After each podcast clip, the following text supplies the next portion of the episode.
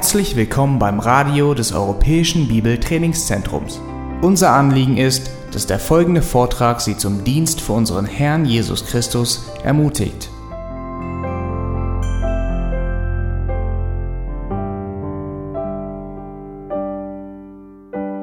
Rick wollte euch noch kurz was sagen vorher. Yeah, I, I can't always follow exactly what Martin is saying when he was recommending books because I can't read them in German. Ja, er versteht nicht immer genau, worum es geht, wenn wir Buchvorstellungen machen, weil er eben nicht so gut Deutsch liest. But this J.C. Ryle book, Thoughts for Young Men, I, I want to highly recommend. Aber dieses Buch Gedanken für junge Männer von J.C. Ryle, was ich vorher kurz vorgestellt habe, das möchte er wirklich wärmstens empfehlen. I make it a point to read this with each of my sons every year. Wir handhaben das so bei uns. Ich lese dieses Buch jedes Jahr individuell mit jedem meiner Söhne. How old are your sons? 13, 11, and 13, 15, 13, 11. Und seine Kinder sind 11, 13 und 15 Jahre alt. Und jedes Jahr liest er mit ihnen durch dieses Buch, mit jedem Einzelnen. It's practical for women too. It's not just for men. Und das funktioniert auch für Mütter mit ihren Töchtern. Okay, so I'm going to ask a question in German and English, and Okay. then we'll roll the dice and see who's going to answer. Okay? Okay. The first question, which is a good question, but actually we should ask you to answer that question, is if someone told you that you had three minutes' time to explain the gospel, how would you do it? Die Frage in Deutsch, wenn du drei Minuten Zeit hättest, jemand kommt auf dich zu und sagt, erklär mir das Evangelium. Wie würdest du das Evangelium in drei Minuten erklären?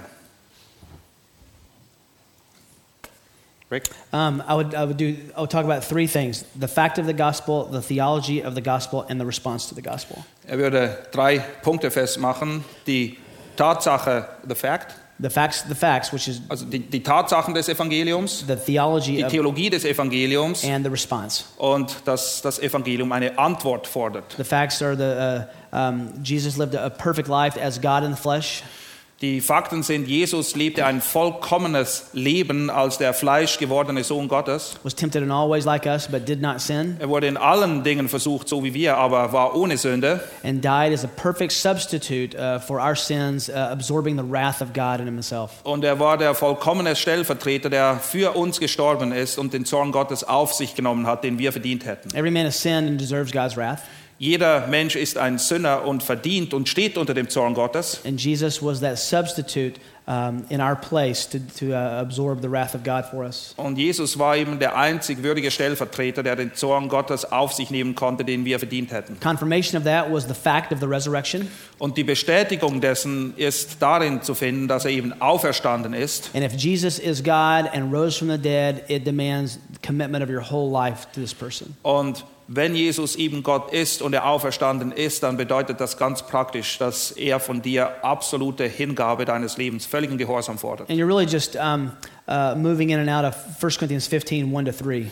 Alles, was du eigentlich machst, du nimmst 1. Korinther 15, die ersten drei Verse und naja, erklärst den Inhalt, das, was dort genannt wird. So, what, what happened in the gospel, Was ist passiert? Was sind die Fakten? what it means, Was es bedeutet? and what, what it demands in terms of your life. Und welche Reaktion das bei dir eigentlich hervorrufen sollte oder fordert. That's my ans- answer, unless Benedict has a better one. Das ist seine Antwort, es sei denn, Benedikt hätte noch was dem hinzuzufügen oder zu verbessern.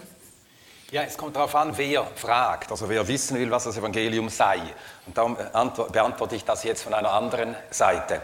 Ähm, letzten äh, Februar, da reiste ich im Zug, vier, fünf Stunden in Pakistan und ich las das griechische Neue Testament. Ich nahm das griechische Neue Testament erstens, weil es griechisch ist, niemand sieht, dass ich lese, zweitens, weil es blau ist, sieht nicht so heilig aus.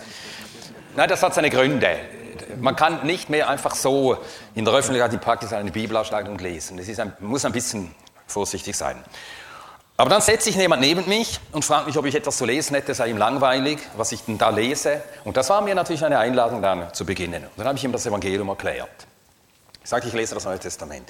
Dann habe ich ihm das Evangelium erklärt. Ich begann mit Gott, Schöpfer, von ihm erschaffen, ihm verantwortlich als von ihm Erschaffene.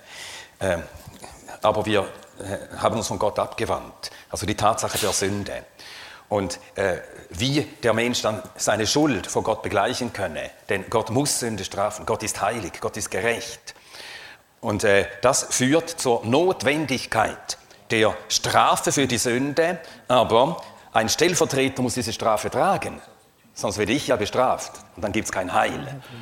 Und so erklärte ich ihm die Notwendigkeit der Menschwerdung Gottes. Ich erklärte ihm, warum der Stellvertreter muss Mensch sein, denn nur Menschen können für Menschen bezahlen. Er muss aber mehr als Mensch sein, wenn er sündlos ist. Und er muss auch Gott sein, wenn er, oder der Schöpfer selbst, wenn er allein für äh, alle äh, soll bezahlen können mit seinem Tod. Und dass wer an ihn glaubt, Ihm wird die Schuld vergeben, die Sünde werden vergeben und er hat ewiges Leben und wird wieder in Verbindung gebracht, in Beziehung gesetzt zu Gott, seinem Schöpfer. Und das war für diesen jungen Mann, dass er sagte, jetzt versteht er, warum wir Christen sagen, Christus sei am Kreuz gestorben. Der Koran sagt nämlich, er sei nicht gestorben. Und dann sagt er sogar, und jetzt verstehe ich auch, warum, also von mir, warum sie so begeistert sind von Jesus Christus. So habe ich ihm das Evangelium erklärt. Also ich habe mehr als drei Minuten Zeit. Wir hatten yeah, auch mehr Zeit. He used more than three minutes to do what Aber das sind die. Hauptfakten, die ich durchgenommen habe. I agree with what he said. Okay, vielen Dank. Übrigens, eine gute Übung für euch. Versucht euch wirklich mal einfach in die Situation zu versetzen. Ich versuche mir das immer so vorzustellen. Dein Nachbar, der schon Jahre neben dir wohnt, kommt auf dich zu, plötzlich sagt, naja, du hast doch so einen Fisch hinten an der Stoßstange. Du bist doch so Christ, oder? Erklär mir mal kurz, was das überhaupt ist. Bumm, die Chance deines Lebens. Kannst du ihm Antwort geben? Du solltest ihm Antwort geben können. Und diese Frage ist eine Frage, die eigentlich euch alle angeht. Und nehmt euch mal die Zeit und versucht euch hinzuhocken und aufzuschreiben, wie würde ich jemandem das erklären? Sehr gute Frage. Um, next question, and that's directed more towards you and your seminar on uh, expository preaching, Rick. Um, we went through the pyramid, and you had a strong emphasis that we should, you know, kind of preach continually through a text and um, um, the expositional approach. How can you apply that when you preach topical or thematic? Äh, Die Frage ist folgende in Bezug auf das Seminar, was Rick gehalten hat zum Thema Auslegungspredigt, wo er äh, betont hat, wie wichtig es ist, den Text immer im Kontext zu betrachten und die ganzen Schritte, die wir gesehen haben auf der Pyramide. Die Frage ist jetzt, wie kann man diese Vorgehensweise oder diese Philosophie von auslegendem Predigen anwenden, wenn man über, eine, über ein Thema oder eine Themenpredigt hält? Well, the scriptures are intended by God to be systematized and compared and uh, uh, to, to explain each other. Die Schrift, die Gott uns gegeben hat, beabsichtigt ja irgendwie, dass man sie in einer Ganzheit erkennt und als Ganzes betrachtet, die verschiedenen Stellen, die auch gerade zu Themen Aussagen machen. And the short answer is if, if done properly, topical preaching is really systematic theology. Und man könnte es vielleicht auf den Nenner bringen, wenn man das richtig macht, eine Themenpredigt vorzubereiten, dann ist es eigentlich nichts anderes als systematische Theologie. Uh, topical preaching can be expository. Und Themenpredigen können auslegender Natur sein. It just demands that when you're linking scriptures, you understand the authorial intent of each of those passages and let them stand on their own. Es bedeutet einfach, dass wenn du dann einzelne Schriftstellen dort einbaust, du trotzdem verstehst, welche Absicht der Autor damit hatte, als er diese geschrieben hat, und dass du dann das, das richtig zusammenbaust am I mean, if Schluss. you're going to do a sermon on lying, for example, Gehen wir mal davon aus, das Thema wäre Lügen. you could start in the Garden of Eden. Dann kannst du im Garten Eden You could beginnen, go to Cain and Abel. Kain und Abel. Then you could go to Abraham lying about Sarah being his wife. Und Abraham, der seine Frau als Schwester verkauft hat. To Rahab. To I mean, all- all- you could go all the way through the scriptures. if you Rahab. to. Und es gibt immer wieder Orte, wo über Lügen gesprochen wird. And you'd spend a long time in Proverbs if you did lying. Too. Und wenn du über Lügen predigen würdest, würdest du sicher auch eine Menge Zeit in den Sprüchen verbringen. And the reason I bring that up is what's difficult about topical preaching is there's no uh, there's no borders on the playing field. Das Schwierige an einer Themenpredigt ist, ist, dass der Rahmen nicht wirklich klar abgesteckt ist. Die Grenzen sind nicht so klar gezogen. Wie weit geht man? Wie breit macht man das? So you're artificially putting uh, parameters around your subject because you can't say everything the Scripture says about that in, in one sermon. Und in dem Sinne musst du die Grenze ziehen, was gehört rein, was lässt du aus, weil es ist schlicht und einfach unmöglich, alles, was die Schrift zu einem bestimmten Thema sagt, in eine Predigt reinzupacken. Aber Themenpredigten können durchaus und sollen sogar auslegend sein. Um, next question, stay with the preaching theme. What's your thought on spontaneous preaching? Die nächste Frage, und wir bleiben einfach kurz bei der Predigt. Was, was sind seine Gedanken zum Thema spontanes Predigen? like right now. Do it. Well, I think there's two kinds of. Uh, the, the question really has two levels, two dimensions. Diese Frage muss man von zwei Seiten betrachten. The first is extemporaneous preaching, which means preaching, I think, without notes.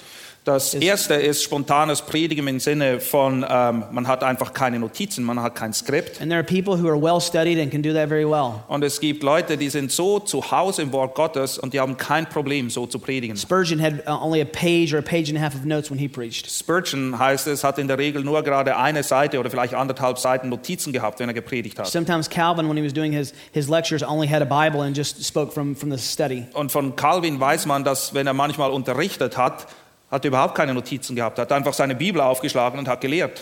And then you have Lloyd Jones or MacArthur who have 20 pages of notes when they, when they preach. Dann gibt es aber auch Leute wie Martin Lloyd Jones oder John MacArthur, die haben ungefähr 20 Seiten ausgeschriebene Notizen. Or Jonathan Edwards who had a complete word for word manuscript when he preached. Oder Jonathan Edwards, der hat sogar Wort für Wort aufgeschrieben, was er gepredigt So hat. if you've studied, uh, that's just your personality, how it best interacts with the truth in the delivery. That should determine how much, uh, whether how extemporaneous you are. Der Schlüssel ist, bist du vorbereitet? Und dann ist es eine Sache von Person zu Person, ob du Notizen brauchst oder ob du vorbereitet bist und es vorziehst, ohne Notizen dann quasi in dem Sinne spontan zu predigen. But the other dimension of the question is to preach without any preparation if demanded, if asked to preach. Es gibt aber auch der andere Aspekt, dass man dich auffordert zu predigen und du wusstest gar nicht, dass du jetzt aufgefordert würdest. Du hast dich nicht vorbereitet, du hast keine Notizen, nichts, aber jetzt bist du dran. And there are times when you're demanded to do so, when you have to do so. Und es gibt Situationen und Umstände, wo das so ist.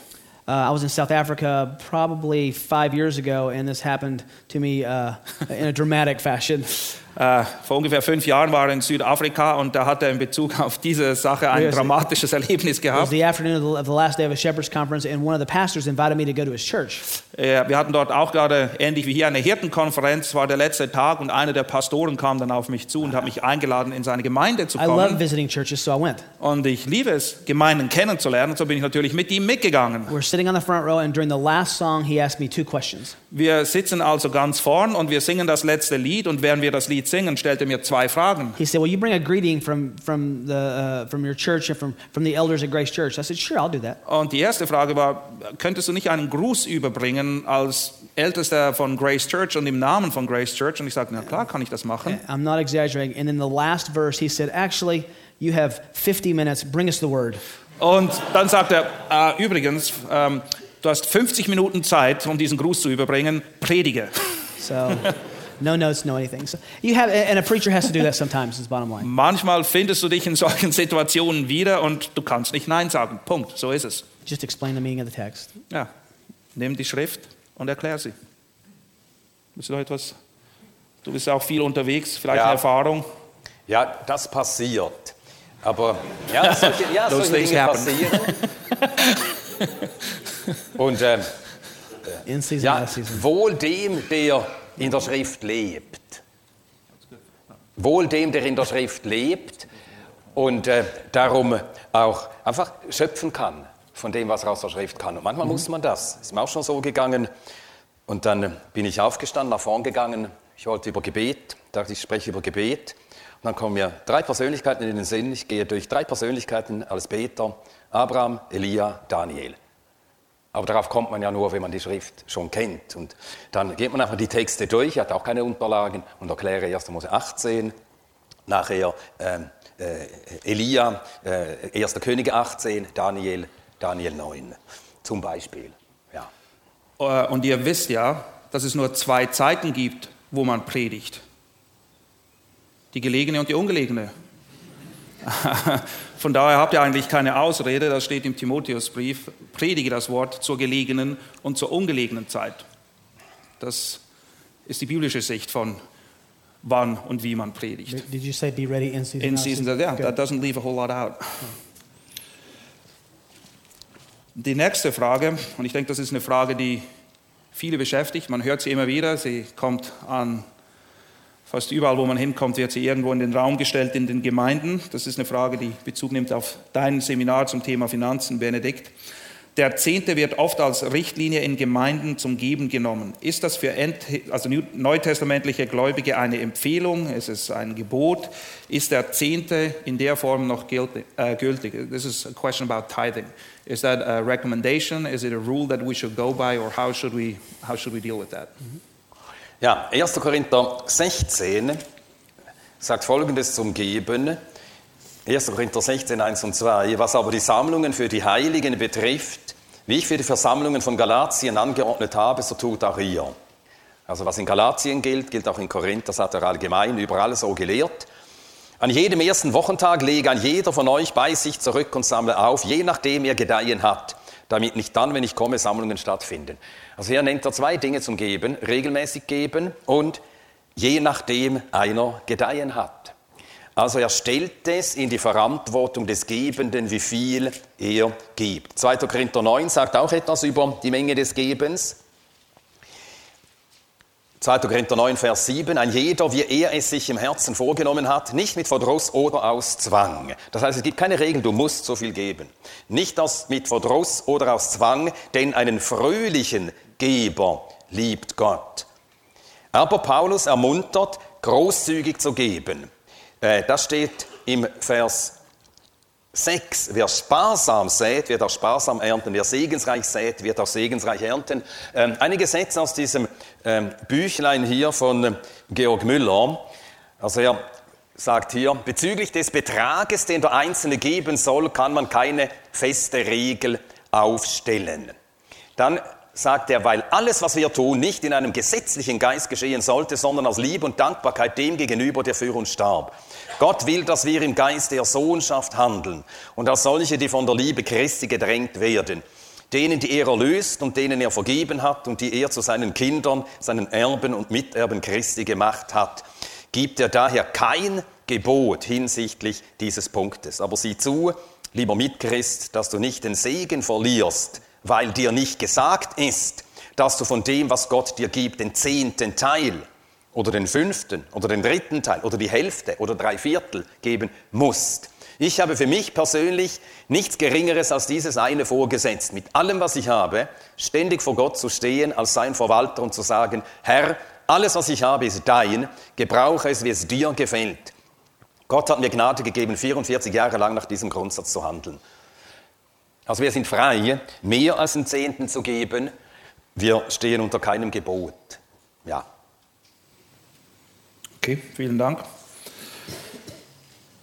Die nächste Frage, kann man, ähm, kann man den Heiligen Geist haben, aber nicht geistlich gesinnt sein? Is it possible to have the Holy Spirit but not be spiritual? Depends on how you define spiritual. Äh, das hängt davon ab, wie man geistlich gesinnt sein definiert. Uh, if we believe that the Spirit of God is given at salvation and never leaves, which we, Ephesians 4 would affirm to us, Wenn wir glauben, dass Gott uns bei der Errettung den Heiligen Geist gibt und er bleibt innewohnend in uns, er geht nicht mehr weg und das lesen wir auch in Epheser 4. then yes, it's possible to be to, to uh, have a relationship with the Spirit of God and and be um, and, and sin. Dann ja, ist es durchaus möglich, dass man eben den Heiligen Geist hat, aber trotzdem noch sündigt. Simple answer to that is 1 Corinthians. Die einfache Antwort auf diese Frage ist, lies 1. Korintherbrief. I mean, you look at the, the list of sins that Paul confronts in 1 Corinthians and you wonder if these people are even saved, yet he begins by affirming that they belong to Christ. Man liest den ersten Korintherbrief und versucht euch mal Augen, vor Augen zu führen, welche Sünden dort alle aufgezählt werden, wo Paulus sie konfrontieren muss. Nichtsdestotrotz beginnt er den Brief aber und bestätigt, dass sie geliebte Kinder im Herrn sind. However, in that same epistle, he says there are so called brethren as well. Aber aufgepasst, in demselben Brief schreibt er auch von solchen, die sich Brüder nennen. And that's what the process of church discipline is supposed to do to purify the, the body and also to deal with individual sin. Und wenn solche da sind, die sich Brüder nennen, aber nicht dementsprechend leben, dann kann es eben sein, dass man zur Gemeindezucht übergehen muss, damit die Gemeinde rein bleibt.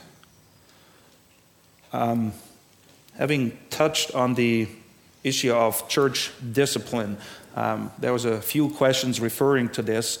It is something that the New Testament clearly teaches. Maybe both of you could expand on, on the issue of church discipline, how it's done, and what's the actual purpose behind it, because it's quite often misunderstood. Die Frage ist, sind einige Fragen eingegangen zum Thema Gemeindezucht. Ähm, er hat es angesprochen, vielleicht können wir da auch gleich ähm, anhängen. Weil Gemeindezucht ist etwas, was das Neue Testament ganz klar lehrt, aber es scheint doch, dass da oft Missverständnisse bestehen in Bezug darauf, wie wird Gemeindezucht eigentlich gehandhabt und vor allem noch viel wichtiger, was ist das eigentliche Ziel von Gemeindezucht? I'll be quick, and then uh, uh, I'll let Benedict uh, augment what I'm, what I'm going to say. Matthew 18 obviously outlines a process for dealing with sin in the church. Matthäus 18 wird der Prozess für uns aufgezeigt, wie man Gemeindezucht übt. But the goal of church discipline is the restoration of a sinner. Das Ziel von Gemeindezucht ist aber immer, einen Sünder wieder zurechtzubringen oder wie es dort heißt, ihn zu gewinnen. What's become very unfortunate is there are four steps listed in, in that, um, in that, uh, uh, that passage. Was sehr unglücklich ist, wenn man Matthäus 18 genau liest, wird man feststellen, dass dort vier Schritte aufgezählt werden. Yet we typically make a synonym out of excommunication and church discipline. Aber für viele Leute bedeutet Gemeindezucht genau dasselbe wie jemand bereits aus der Gemeinde ausschließen. Excommunication is only the, is the, is the last step. Aber Ausschluss ist der letzte Schritt in diesem ganzen And that Prozess. text is augmented, I think, or, or, or, uh, by Galatians 6, which says if you find a brother who's sinning, you know, pick him up, gird him, help him. Und wenn wir von Gemeindezucht reden, dann müssen wir vor allem auch den Gedanken im Hinterkopf haben, den wir in Galater 6 finden, wo es heißt, wenn ein Bruder sündigt, dann sollen wir, die wir geistlich sind, versuchen, ihn wieder zu gewinnen und zurechtzubringen. The goal is not to embarrass a sinner. Das Ziel ist nie, einen Sünder It's not bloßzustellen. even to punish a sinner. Es geht auch nicht darum, dass wir ihn strafen, It's to restore a sinner sondern dass er wieder zurechtkommt. until that fourth step, Bis zum vierten Schritt, when it's to um, have two functions. Excommunication is to protect the body from sin, wenn er sich nicht gewinnen lässt, dann ist der Ausschluss, äh, der Ausschluss verfolgt eigentlich zwei Ziele. Einerseits soll der Leib Christi geschützt werden and also to rob that believer or that person of uh, the fellowship of the church, which should help them evaluate whether they're even redeemed or not, if, if they miss it or not. und dass die Person ausgeschlossen ist, sollte eben auch zur Folge haben oder hat zur Folge, dass er der Gemeinschaft der Heiligen beraubt wird und hoffentlich merkt, was er da verloren hat und aufgrund dieses drastischen Schrittes dann doch letztendlich zur Besinnung kommt. There is one passage that gives a shortcut to that process, though. Es gibt eine Bibelstelle, da gibt es quasi einen verkürzten Weg. In, in uh, Titus 3, it says, uh, if someone is causing division in the body, they're to be dealt with publicly and severely and quickly. Wenn es Leute gibt, die Parteiung hervorrufen, die die Gemeinde im Begriff sind zu spalten, dann muss man schnell, streng handeln. Dann, dann gibt es keine Zeit zu verlieren. Basically, they're rebuked twice and then, then excommunicated because of the, the harm they're causing Christ's body in that local Sie sollen öffentlich zurechtgewiesen werden und nach zweimal soll man sie ausschließen, weil solche Leute einfach gefährlich sind und dem Leib Christi sehr viel Schaden zufügen können. Ja, noch einige Ergänzungen. Also der Zweck wurde genannt, der Betreffende soll zurechtgebracht werden, die Gemeinde muss geschützt werden, das Haus des Herrn ist heilig und Sünde darf deshalb in seinem Haus nicht geduldet werden. Jetzt, äh, es wurde auch gesagt, äh, Ausschluss, das ist äh, der letzte, die allerletzte Maßnahme, aber es gibt schon äh, andere Formen der Zucht. Ich nenne ein Beispiel. Wir hatten äh, einen äh, Bruder bei uns in der Gemeinde, seine Frau hat ihn verlassen und nach einiger Zeit hat er sich über Internet einfach eine Frau gesucht und wir haben gesagt, du mach das nicht. Du kennst die ja gar nicht. Und er ist einfach, hat das gemacht, hat das durchgezogen und wir haben mehr als einmal mit ihm geredet und ihm gesagt, das ist nicht in Ordnung, das ist nicht recht. Du weißt ganz genau, was das Neue Testament lehrt über die Ehe von äh, Christen, jetzt ganz abgesehen von der Frage Scheidung und Wiederheirat, aber das ist ganz sicher falsch. Einfach eine Frau, die du so kennenlernst. Er hat es dann doch gemacht und er hat einfach an einem Sonntag in der Gemeinde aufgestanden und bekannt gegeben, am Freitag davor war er auf dem Standesamt gewesen. Da mussten wir mit ihm sprechen. Und ähm, er hat das gerechtfertigt und da haben wir ihn äh, ausgeschlossen. Das heißt, in seinem Haus durfte kein Hauskreis mehr stattfinden. Nein, das war schon vorher. Das, also wir haben ihm das angekündigt. Wenn du das machst, dann findet in deinem Haus kein Hauskreis mehr statt. Wenn du in die Gemeinde kommst, du darfst kein Lied mehr vorschlagen. Wir wollen nicht, dass du öffentlich betest. Du darfst am Abendmahl nicht teilnehmen. Ähm, und das Ergebnis war, dass er nach etwa einem halben Jahr hat er um ein Gespräch gebeten und dann auch seine Sünde bekannt. Das es führte zur Wiederherstellung. Und das ist immer das Ziel, die Wiederherstellung. Aber es gibt auch äh, eben andere äh, äh, Maßnahmen der Zucht, also die nicht so weit gehen, also zum Ausschluss, dass man auch sagt, niemand sollte ihn besuchen, sondern äh, das war dort auch der Fall. Also wir sagten auch, also wir müssen ihn jetzt isolieren. Also jetzt lebt er in dieser Sünde ganz bewusst. Und er ist Bruder, er nennt sich Bruder, er nennt sich gläubig, er argumentiert mit der Schrift und hält an dieser Sünde fest. Aber es gibt äh, äh, Fälle, wo äh, jemand, da war eine äh, junge Frau, die hat eine Freundschaft mit, ähm, ist eine Freundschaft angegangen mit einem Ungläubigen. Und sie hat Sonntagsschule bei uns gemacht. Dann haben wir gesagt, also mit ihr geredet, sie wollte die Freundschaft nicht auflösen. Dann haben wir gesagt, du gibst keine Sonntagsschule mehr. Und wir haben auch gesagt, und das ist auch ungehorsam, und du weißt es, kein Teil, keine Teilnahme am Brotbrechen. Aber nicht äh, völlige Distanz von ihr, also dass man sie nicht besuchen durfte, nicht mit ihr reden durfte. Also es gibt verschiedene Schritte und Formen der Zucht. Aber das Mittel ist immer die Wiederherstellung. Sie, sie war dann sehr beleidigt, diese junge Dame. Sie hat die Gemeinde verlassen und sich halt dort orientiert, wo man solche Dinge toleriert und war dann mindestens ein Jahr weg und ist dann reumütig zurückgekehrt, hat diese äh, Beziehung aufgelöst und dann hat sie der Gemeinde, den Ältesten, öffentlich dafür gedankt, dass sie sie unter diese Zucht stellten und dass das ihr nur zum Segen war. Um, maybe you could expand a little bit more because I know from my own experience in being places, that's a question that's being raised quite often too. What does it mean to put somebody out of the church? Um, does it mean that he really he's not even allowed in the building anymore? Because quite often you hear, well, yeah, but uh, you know we should at least allow him in. At least he hears the word of God, and um, there, there's just there seems to be a lot of confusion what it means if you actually have to go to the extreme measure of putting someone out of the church. What, how does that look practically? Die Frage, die auch immer wieder im Raum steht und, und wo einiges an Verwirrung zu herrschen scheint, ist, wenn man wirklich bis zum vierten Schritt gehen muss und jemand ausgeschlossen wird aus der Gemeinde, was bedeutet Ausschluss praktisch? Bedeutet es, dass jemand überhaupt nicht mehr in die Gemeinde kommen darf, weil man hört dann oft, naja, aber wenigstens kommt er oder sie dann noch unter das Wort. Heißt es, dass wir keinen Kontakt haben sollen? Oder wie, wie geht man um, wenn man wirklich zu diesem vierten Schritt kommt?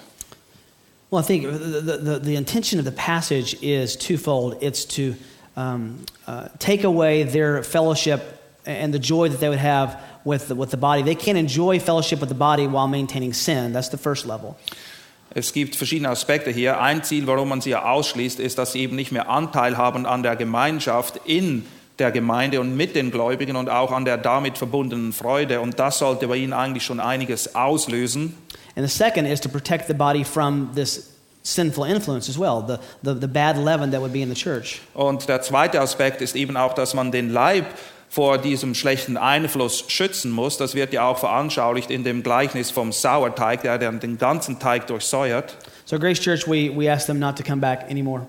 At, also bei Grace Church, wo Rick ist, wird das so gehandhabt, wenn jemand ausgeschlossen wird, wird, dann bitten sie ihn auch, dass er der Gemeinde wirklich fern bleibt. It's very rare that a person goes through all four steps and they want to come to church though. Fakt ist aber auch, dass es sehr, sehr selten ist, dass man wirklich bis zum vierten Schritt gehen muss und die Person dann überhaupt noch in die Gemeinde kommen will. What really is complicated, and we tell our, our folks to treat them as an unbeliever, and to, the only contact you're to have with them is for evangelism.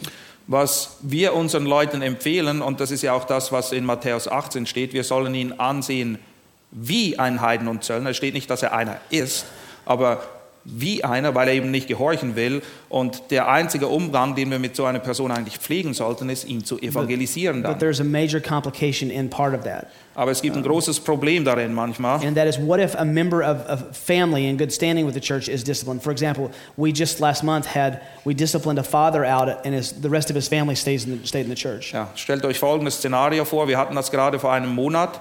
Die ganze Familie besucht die Gemeinde, aber der Vater dieser Familie wurde unter Gemeindezucht gestellt. So the, the two sons and the mother ask, how are we to treat our husband, the father or the husband? Und die Ehefrau und die Kinder haben jetzt gefragt, was für einen Umgang sollen wir mit, mit ihm pflegen? And there's actually a passage that deals with that. Und auch hier gibt uns die Schrift aber Auskunft. 1 Peter 3 says to a, a, woman living with an unbelieving husband, win him by your Christian character. 1. Petrus 3 wird eine Frau aufgefordert, wenn ihr Mann ungläubig ist, dass sie ihn gewinnen soll durch ihren stillen und gottesfürchtigen Wandel. So our counsel to these sons was be the best son and love your father in, in every way you can. Und unser Rat an die Frau und an die Söhne war, seid die beste Ehefrau, seid die besten Söhne, die ihr sein könnt, um euren Vater hoffentlich auf diese Art und Weise wieder zu gewinnen. was to, was to loving.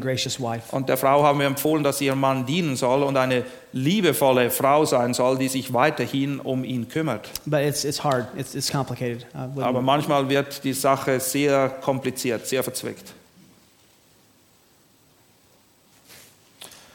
Okay. Um, that's a tricky question. Um, just to let you know, Benedict told a story um, when he was talking about finances um, about William MacDonald, who's been in ministry for many, many years, and even at the age of 70, he said in all his 50 years of ministry, he had people come in, confess all kinds of sin, but he never had anybody come in confessing the sin of loving money. Um, so, in light of this, how do you recognize as a pastor if you have sheep among your flock who are guilty of the sin of loving money, which is also called idolatry? Ähm, die Frage geht wahrscheinlich eher an dich. Ihr erinnert euch daran, ähm, dass er gesagt hat, William MacDonald hat in 50 Jahren nie erlebt, dass jemand gekommen ist und die Sünde der Habsucht bekannt hat. Entweder gibt es sie nicht, was wir alle wissen, dass es nicht der Fall ist. Wie kann man das erkennen? Gibt es irgendetwas, wo man das erkennen kann bei jemandem in der Gemeinde, dass diese Sünde da ist? Und wenn, wie geht man damit um? Ja, also ich versuche das jetzt äh, eben, ich hörte die Frage ja schon vor einer halben Stunde, als wir sie durchgingen. Äh, Also ich wüsste jetzt nicht irgendjemand bei uns in der Gemeinde, wo ich sagen könnte, da merkt man es, es ist ganz eindeutig, es ist habsüchtig. Man hat manchmal so den Eindruck, aber es ist natürlich äh, gefährlich, das jemandem zu unterstellen. Und so, also ich weiß um keinen Fall, wo ich das also hätte sagen können. Der ist habsüchtig, das ist eindeutig, da müssen wir was unternehmen. Ich habe allerdings von jemandem gehört, dass bei Ihnen in der Gemeinde ist es einmal deutlich geworden und die haben den dann tatsächlich deswegen auch mit ihm gesprochen und es hat sich nichts geändert und das folgte dann zur, hat dann zu einer Zuchtmaßnahme geführt. Aber ich weiß dazu also nichts zu sagen, das persönliche Erleben. Yeah, he has not had any personal experience where, the, where it was very clear that someone was guilty of the sin to the point that he had to be confronted. So that's just from his experience. Maybe, Well, you don't always know what's in a person's heart. ja, wir wissen nicht, wir sehen nicht in die Herzen der Leute hinein. And I, I would be very hesitant to, to assume things that, that I didn't have access to in a person's life. Ich wäre sicher auch sehr zurückhaltend, irgendwelche Annahmen einfach mir zurechtzulegen, wenn ich nicht weiß, was Fakt ist im Leben einer Person. But I'm, I'm sure uh, Benedict addressed this. It's basically what you do with your money and what you don't do with your money that defines um, your priorities. Je nachdem, wofür du dein Geld ausgibst oder eben auch nicht, gibt Ausdruck dessen, was dir wirklich wichtig ist letztendlich. Das, das ist ganz klar. Yeah, giving sacrificially to the Lord and His work and uh, not spending money on your pleasures. Ja, die Frage ist, was kommt zuerst? Bist du zuerst, denkst du zuerst daran, wie du dein Geld opfert, opfern kannst und sinnvoll einsetzen kannst für das Werk des Herrn oder schaust du immer zuerst, dass das Geld ausgegeben werden kann für dein eigenes Vergnügen? I mean, I, I, I would rather have a discussion with Benedict on this because the Protestant work ethic says that you're rewarded for hard work. Die protestantische Arbeitsethik lehrt eigentlich, dass du belohnt wirst für harte Arbeit. And there's no command to, be, to live a monastic you know, life of, of, of nothing. Und es gibt kein Gebot, das uns sagt, dass wir wie Mönche ein Armutsgelübde ablegen müssten. Even the widow's mite doesn't teach that, that you give everything because if everyone did that, the church would be destitute tomorrow. Selbst das Gleichnis von der Witwe, die zwei Groschen eingibt, einlegt, also alles, was sie hat, ist nicht ein Gebot, weil wenn jeder alles, was er hat, einlegen würde, naja, dann hätte die Gemeinde bald ein Problem, weil dann wären alle pleite. Jesus used the, widow's, the widow giving her last mite as an indictment on the Pharisaical system that would demand that kind of allegiance.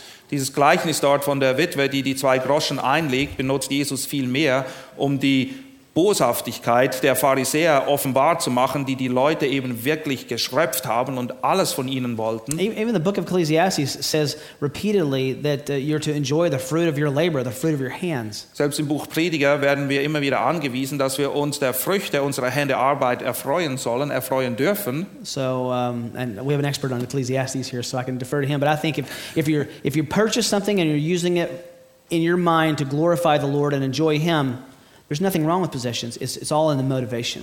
Es geht wie so oft nicht um die Sache selber. Du kannst Dinge dir leisten oder anschaffen und sie für etwas Gutes nutzen.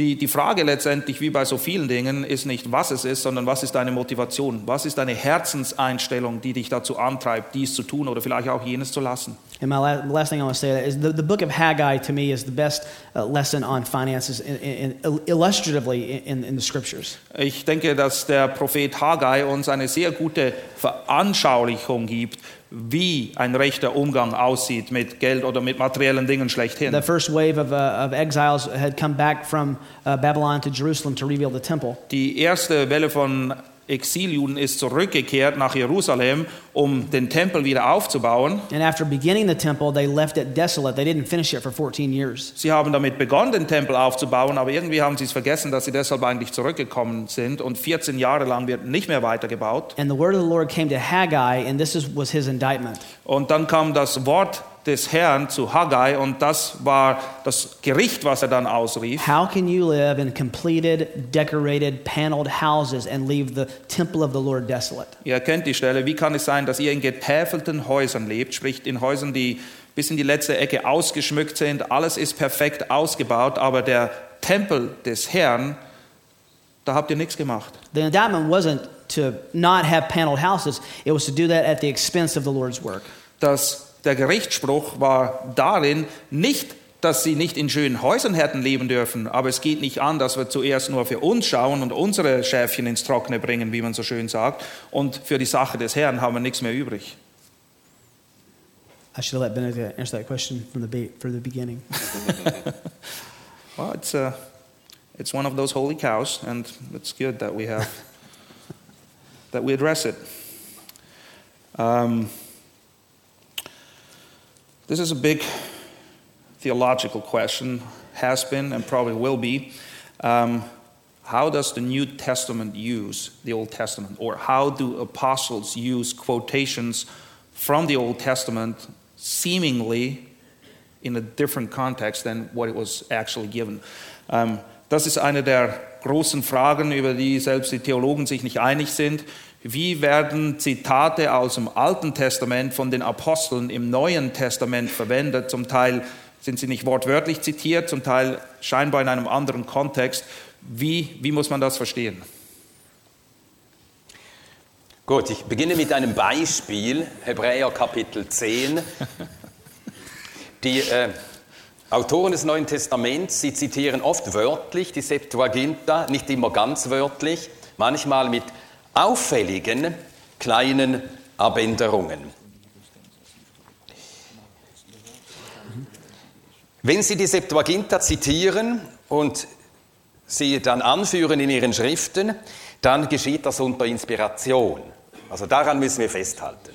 Es geschieht unter Inspiration. Auch wenn die Septuaginta manchmal nicht mit dem hebräischen Text wörtlich übereinstimmt. Manchmal ist die Septuaginta ein wenig anders als das Hebräische, aber durch die Apostel zitiert unter Inspiration ist das Wort Gottes. Und jetzt schlage ich eine solche Stelle auf, Hebräer Kapitel 10.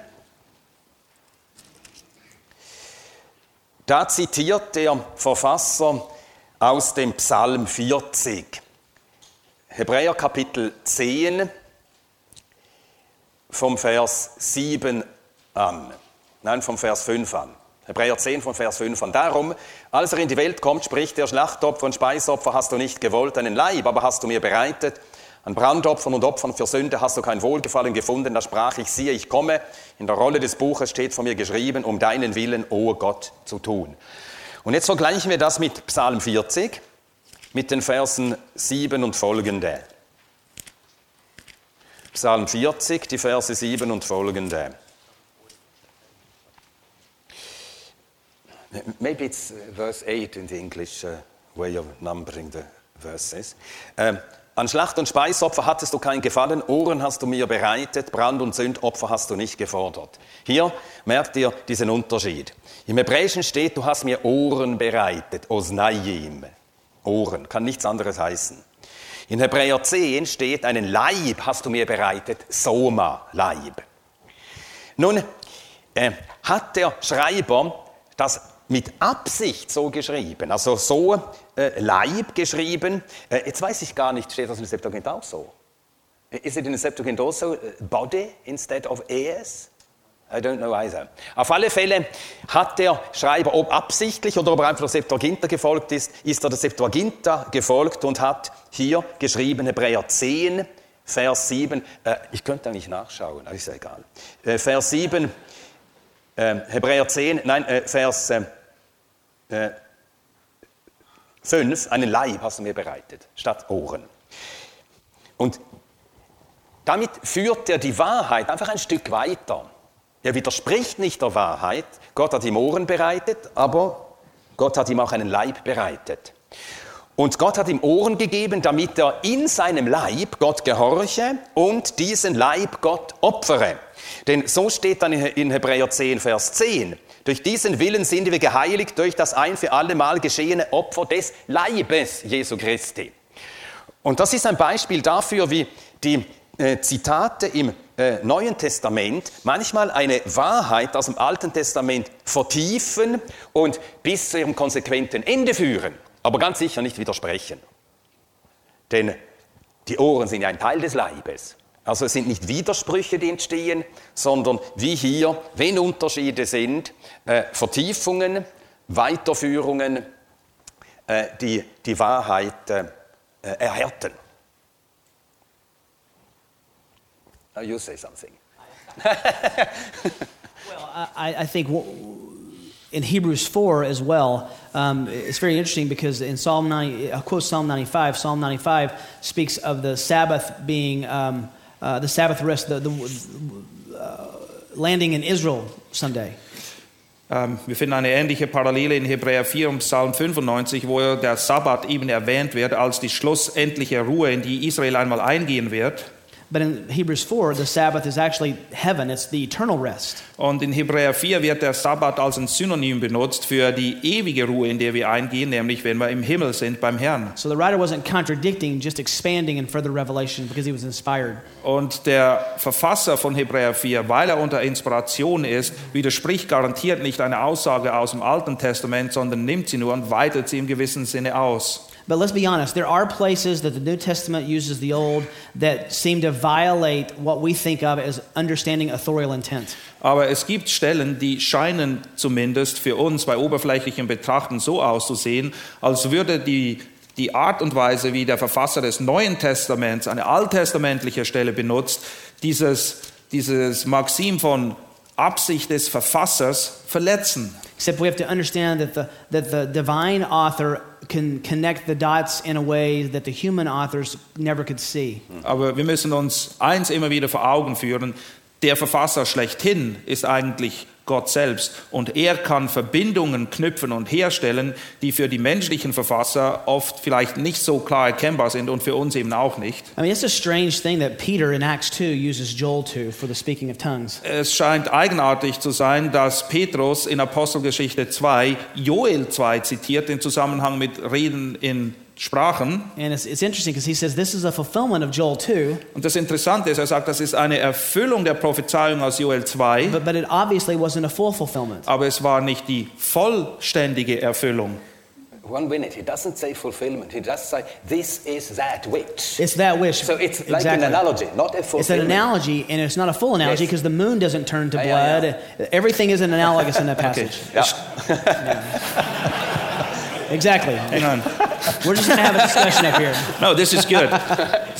this is good. Here It's you can analogy. learn that we. This is what The is called thing. in in um, Proverbs as iron sharpens iron, so the face of one face sharpens. That's what we're doing. Okay, wir streiten hier nicht. Das ist nur eine Veranschaulichung von dem, was in Sprüche 17 steht. So wie, das, so wie Eisen Eisen schärft, schärft das Angesicht eines Mannes das des anderen. Weil wir wollen korrekt sein. Benedikt sagt, es steht nicht Erfüllung, sondern er sagt, das ist wie. Es wird ein Vergleich, es ist eine Analogie, die dort angestellt wird. Und das ist korrekt, aber selbst die Analogie ist nicht hundertprozentig erfüllt. Gewisse Dinge, die in Joel genannt werden, sind erfüllt in Apostelgeschichte 2, andere nicht. But even that, the analogy isn't complete. Ja. Ja, I said that. Um, did you say the, the moon doesn't turn to blood? Ja, der, der. Mond zum Beispiel ist nicht zu Blut geworden Yeah, and the uh, fire and vapor of smoke it didn't show up that day. und Ja. das Feuer, der Rauch, das war auch nicht zu sehen zu Pfingsten. And, and you, you find a, a lot of, well, actually, you know, Jesus' um, uh, use of, of Jonah um, Die Art und Weise, wie Jesus sich auf Jona bezieht, was the authorial intent of Jonah to illustrate the resurrection. War die Absicht des Schreibers des Buches Jona zur Veranschaulichung, wie Jesus begraben ist und drei Tage im Grab liegt? Garantiert It nicht. It wasn't, but Jesus, by analogy and by illustration, sanctified and canonized that in a way that the Spirit of God can. Aber Jesus hat das eben unter Inspiration auch getan und das so angewandt als eine Veranschaulichung und so steht es jetzt in unseren Bibeln. All to say, this, this is a complex theme. It is. And um, ihr müsst einfach verstehen, das ist ein sehr komplexes Thema. Es gibt dicke Bücher darüber, die geschrieben worden But sind. those difficult passages are far more rare than the direct use of Ja, the ja, Old Testament. Genau. Aber nichtsdestotrotz, man muss es nicht komplizierter machen, als es ist. Es gibt wenige Stellen, die irgendwie widersprüchlich zu sein scheinen. Das meiste, wenn man genau hinschaut und sich Zeit nimmt, ist durchaus sehr plausibel. Okay.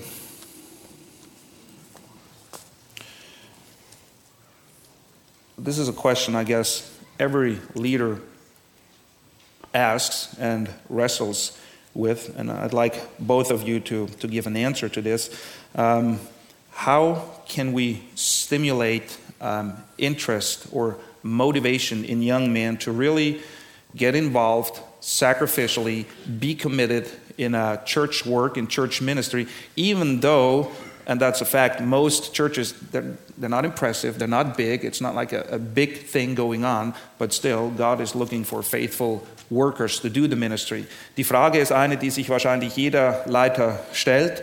Wie können wir oder gibt es irgendwelche Dinge, die uns helfen, gerade junge Männer zu motivieren, wirklich mit Hingabe verbindlich in den Gemeinden einen Dienst wahrzunehmen, ähm, auch wenn die Gemeinden oft halt nicht irgendwie eine, eine große Gemeinde sind und uns irgendwie eindrückliche Dinge gibt, sondern einfach treu zu dienen in den Gemeinden, wo Gott sie hingestellt hat, wo er eben auch treue Männer berufen möchte. Wie, wie geht ihr damit um? Ja, wir haben, ähm, ich würde sagen, vier Mittel, um das zu bewirken. Das äh, persönliche Vorbild nenne ich zuerst. Könnt ihr die Reihenfolge auch anders nehmen. Das persönliche Vorbild eines Wandels mit dem Herrn, eines Lebens für den Herrn. Das ist das Erste. Das Zweite, das Lehren. Durch das Lehren des Wortes Gottes wird das Gewissen geweckt und das Wort Gottes hat die Kraft, den Willen des, äh, der, der jungen Leute, die wir gewinnen wollen, zu, zum Gehorsam zu bewegen. Dann drittens, für sie beten. Viel Gebet, viel Fürbitte, regelmäßige Fürbitte für sie. Und nachher viertens auch ermuntern. Und zwar, man kann sie ermuntern durch Gespräche, mit ihnen zusammen sein. Und was ich ähm, immer wieder gemacht habe, äh, so auf äh, Auslandreisen, Dienstreisen, manchmal auch in der Schweiz zu Diensten, junge Leute mitgenommen. Also ich habe junge Leute mitgenommen nach Albanien zu einem Dienst, mitgenommen nach Kroatien zu einem Dienst, mitgenommen nach Pakistan. Jedes Jahr versuche ich ein oder zwei junge Leute mitzunehmen nach Pakistan. Und die sind dann einfach dabei. Und viele werden auch durch solche Erfahrungen sehr bewegt, dass in ihnen der Wunsch, der schon da ist und schon langsam erwacht, noch stärker wird und sie wollen dann wirklich noch treuer und hingebungsvoller dem Herrn dienen. Gut. I agree with all that. I would just add one level, and, and that's to set some expectations for them. Put a put a carrot out in front of the horse. Ähm, ich that work? stimme mit allem überein, was Benedikt gesagt hat, aber ich würde noch eine kleine Sache hinzufügen. Erstens, habe ganz gezielte Erwartungen an sie und dann im gewissen Sinne versuch sie auch zu gewinnen oder anzureizen, indem man, ähm, das ist halt das Bild, was wir haben, die, den Apfel oder die Karotte vor den Esel hinhalten, damit er auch tatsächlich in die Richtung läuft, wo er hin soll. I think there's a lot of young men who would love to get on the field, but they're just intimidated and insecure. They're on the sidelines, and if a, if a godly man can encourage them in some specific ministry and and uh, give them an opportunity to succeed or to be corrected, uh, it's Ich bin überzeugt, dass es eine gute Anzahl von jungen Männern gibt, die durchaus den Wunsch in ihrem Herzen tragen, in den Dienst zu gehen oder auch in die Mission oder aktiv zu werden. Aber vielleicht sind sie manchmal einfach zu schüchtern oder haben Angst und sie brauchen eine gewisse Ermutigung. Man muss ein bisschen sie in den Arm nehmen und ihnen die Möglichkeit geben, diese Dinge überhaupt mal zu erfahren und auch die Möglichkeit geben, Fehler zu machen und daraus zu lernen, ohne dass man sie gleich abschießt. Okay. Um, obviously, we have a, an emphasis on, on God's word and teaching and preaching God's word. Um, the, the question is, as stated in um, 1 Corinthians 14 26 and following, um, as some understand it, does that passage really mean that every man, straight, say, every male being in the church should teach and preach and, and do that? Is that the meaning of the passage? Ähm, es ist offensichtlich so, dass wir ein großes Gewicht hier bei der Konferenz auch als EBTC darauf legen, dass ähm, Gottes Wort studiert, aber dann auch gelehrt und gepredigt wird. Und eine Stelle, die in dem Zusammenhang oft genannt wird, ist die Stelle in 1. Korinther 14, 26 und folgende. Und die Frage ist, ist diese Stelle wirklich dahingehend zu verstehen, dass jedes männliche Wesen predigen und lehren sollte in der Gemeinde?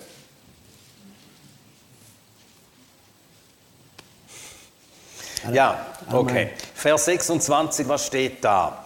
Wenn ihr zusammenkommt, so hat jeder von euch einen Psalm, eine Lehre, eine Offenbarung, eine Sprache, eine Auslegung. Alles geschehe zur Erbauung. Also steht neben Lehre und Auslegung steht ja auch Psalm, was gemeint ist, vielleicht einen Psalm vorlesen. Eine Offenbarung, das ist etwas, das man empfängt. Und eine Sprache ist auch etwas, das man empfängt und dann äh, äußert. Also hier steht nicht, dass jeder lehrt oder jeder auslegt, sondern Also- das ist Es ist kein Ausrufezeichen Ja. am Ende des Satzes, sondern ein, es ist eine Feststellung, nicht eine Aufforderung. ja, also das, das wäre das Zweite, was ich sagen wollte. Aber erstens steht hier nicht, dass alle, alle eine Sorry. Lehre und eine, Aussa eine Auslegung haben. Also einige haben das, nicht alle. Und dann sagt Paulus hier nicht, wenn ihr zusammenkommt, soll jeder haben, sondern er beschreibt die Situation, wie sie 14, ist dort. 26. Und damals war es auch so, da empfingen Gläubige noch Offenbarungen, das ist ja jetzt nicht mehr der Fall. Die Offenbarung ist jetzt abgeschlossen. Und so dürfen wir das hier nicht als äh, äh, eine Anweisung geben für Zusammenkünfte, so müssen sie sein. Sondern er beschreibt, wie es war. Und äh, äh, ich hoffe nicht, dass, äh, oder ich denke nicht, dass äh, bei uns, äh, die wir hier sitzen, dass wir in den Gemeinden erwarten, dass an jedem Sonntag eine Sprachenrede da ist. Also ist das eine Situation, die Paulus beschreibt, es war so dann, so sieht es jetzt bei euch aus und dann gibt er nachher Anleitungen, wie sie mit diesen verschiedenen Beiträgen und Gaben, die da äh, eingesetzt wurden, wie sie sie hantieren sollen, in Ordnung. Ja. I don't know what he said, but uh, uh, th- th- this this verse is used in, in the United States to fuel uh, the Brethren movement that says that uh, you shouldn't have uh, everyone should every man should come ready to preach and just figure out who's going to do it when you get there. Ähm, bei uns in Amerika ist es oft der Fall, vor allem in den Brüderbewegungen, dass dieser Vers benutzt wird und man sagt dann, naja, alle Männer sollen kommen und man weiß nicht, wer predigt, aber einer von ihnen wird einfach predigen dann an dem. Aber man weiß nicht wer, man weiß auch nicht worüber.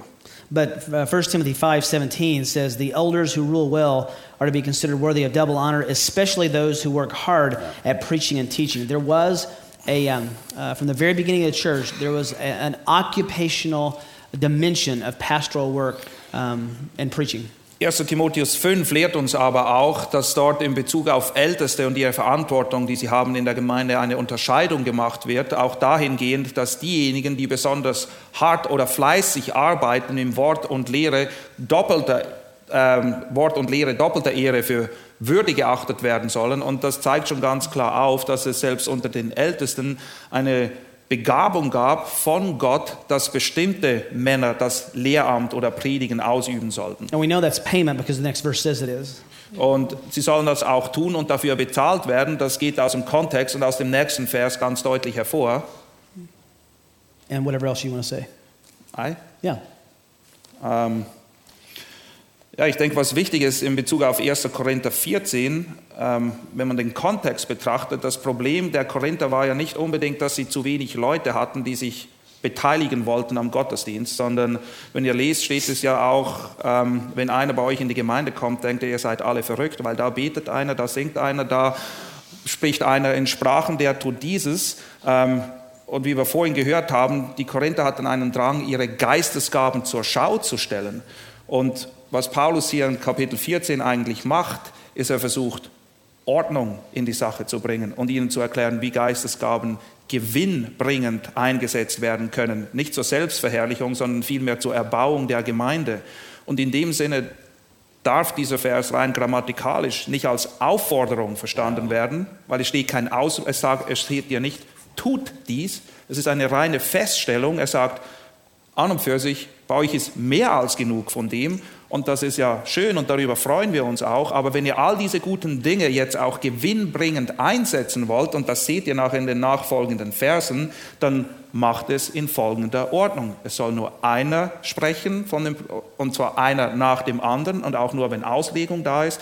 Er will also Ordnung in die, in die Geschichte bringen und die Leute nicht sagen, was ist eigentlich los mit euch? Wieso habt ihr nichts beizutragen? Das ist absolut nicht das, was dieser Vers sagt, dann in Anlehnung an die Stelle, die Rick gebraucht hat, denke ich, passt auch Jakobus 3.1 sehr gut, wo Jakobus sagt, werdet nicht viele Lehrer, denn ihr werdet ein härteres, ein strengeres Urteil empfangen. Und von daher müssen wir uns schon bewusst sein, wer sich vor die Gemeinde stellt oder selbst wer sich in der Sonntagsschule vor die Kinder stellt und ihnen eigentlich beibringen will, das ist das, was Gottes Wort lehrt, der trägt eine große Verantwortung. Das ist keine Sache, die man auf die leichte Schulter nehmen sollte oder zu der man sich gedrängt fühlt, obwohl man überhaupt noch nicht dazu ausgerüstet ist oder noch nicht reif genug ist oder vielleicht auch überhaupt nicht dazu berufen oder begabt ist. Ähm, in Anlehnung daran auch nochmal Epheser 4.11, wo, wo Paulus ganz klar erklärt, dass Gott der Gemeinde Männer gibt mit einer bestimmten Begabung. Es heißt dort Apostel und Propheten, die haben wir nach unserer Erzeugung nicht mehr. Gemäß Epheser 2,20 ist die Gemeinde auf der Grundlage der Apostel und Propheten gebaut. Und wie wenn ein Haus baut, das Fundament, die Grundlage wird einmal gelegt. Die ist gelegt worden, ist auch gelegt worden im Neuen Testament, was wir überliefert haben von Aposteln und Propheten. Aber dann gibt Gott zur Auferbauung, zur Zurüstung der Heiligen für das Werk, wir haben das gestern auch von äh, John MacArthur gehört, Evangelisten, Hirten, und Lehrer. Und das sind von Gott begabte Leute, die dieses Amt ausüben sollen. Von daher möchten wir, dass Leute predigen in der Gemeinde, garantiert, aber es ist keine Aufgabe oder keine Verantwortung, die man auf die leichte Schulter nehmen sollte. Und die Erwartung, dass jeder Mann das tun sollte, schon gar nicht. Noch eine kurze Ergänzung. Man beruft sich dabei oft auf das allgemeine Priestertum. Ja. Aber allgemeines Priestertum ist nicht allgemeines Prophetentum. Das muss man wirklich auseinanderhalten. Wir sind alle Priester, alle im Zugang zu Gott, frei hinzuzutreten, aber sind nicht alle berufen zu lehren und zu predigen. Also allgemeines Priestertum, dieses Schlagwort, das in dem Zusammenhang verwendet wird, mhm. ist nicht einschlägig. Es trifft daneben. Vielleicht als Ergänzung dazu auch noch. Ähm, nur weil jemand nicht berufen ist, öffentlich zu predigen und zu lehren, heißt das nicht, dass er nicht lehren soll oder sich nicht darin üben soll zu lehren, weil wie wir von Rick auch sehr schön gehört haben, als Ehemänner sollen wir eigentlich Pastoren, Hirten unserer Ehefrauen sein oder auch unserer Kinder. Es gibt also verschiedene Level und wir sollen ja alle in dem Sinne unsere Bibel kennen und bereit sein, wie es Petrus auch fordert, Auskunft zu geben über die Hoffnung, die in uns ist, erklären, worin wurzelt unser Glaube, worin ist unsere Hoffnung überhaupt. Und in dem Sinne sollen sicher alle sich in diesen Dingen üben, aber genauso wie jeder das Evangelium erklären soll, ist nicht jeder ein Evangelist. Genauso wie jeder gewisse Dinge erklären und lehren soll, ist er nicht ein Lehrer und ein Prediger. Und ich denke, da ist eine, eine, eine sinnvolle, eine vernünftige Unterscheidung einfach angebracht und durchaus biblisch. Also lasst euch nicht in etwas hineindrücken, was die Bibel überhaupt nicht lehrt, dass es so ist.